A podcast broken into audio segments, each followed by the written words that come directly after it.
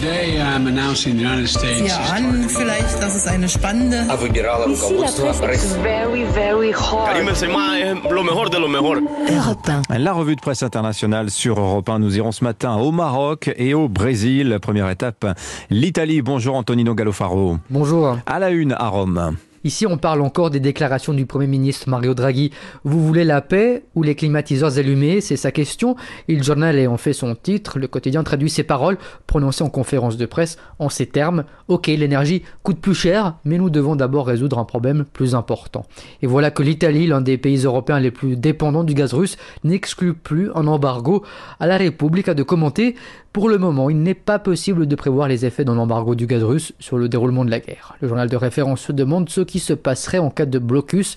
Pas sûr, selon lui, que la Russie cesse d'attaquer l'Ukraine. Il Sole 24 heures apporte quant à lui une réponse pour les Italiens, une réponse sur le court terme, même sans énergie russe.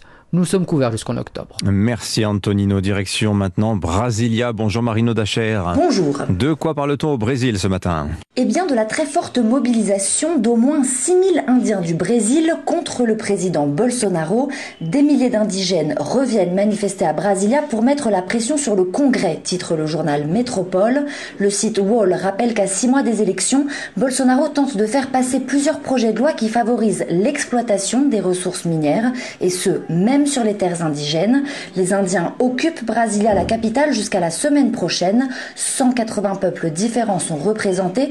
D'ailleurs, ils vendent aussi de l'artisanat pour payer leur voyage de retour, précise le long reportage du site Métropole.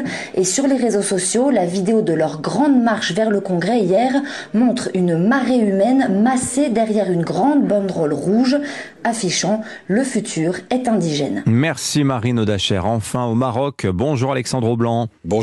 À la une à Rabat ce matin. C'est la venue de Pedro Sanchez que la presse marocaine considère comme le début d'une nouvelle relation entre Madrid et Rabat. Le chef du gouvernement espagnol a été reçu hier par Mohamed VI, mais ce qui a retenu l'attention, c'est l'invitation faite par le roi à monsieur Sanchez de venir rompre le jeûne du Ramadan, un signe fort d'amitié selon Maroc Hebdo. Tout cela fait suite à une crise diplomatique qui a duré près d'un an, rappelle-t-elle qu'elle. Rabat reprochait à Madrid d'avoir accueilli le chef du Front Polisario, alors malade du Covid. Une brouille qui semble aujourd'hui terminée, d'autant que M. Sanchez a reconnu récemment la proposition marocaine d'autonomie comme, je cite, la plus sérieuse pour résoudre le différend au Sahara occidental, rapporte le desk. Ce qui presse maintenant pour l'économiste, c'est la reprise dès cet été des liaisons maritimes. Aucun ferry ne traverse le détroit depuis l'an passé et les pertes sont grosses pour l'Espagne. Média 24 rappelle que les touristes marocains y dépensent chaque été plus d'un milliard d'euros. Merci Alexandre Blanc.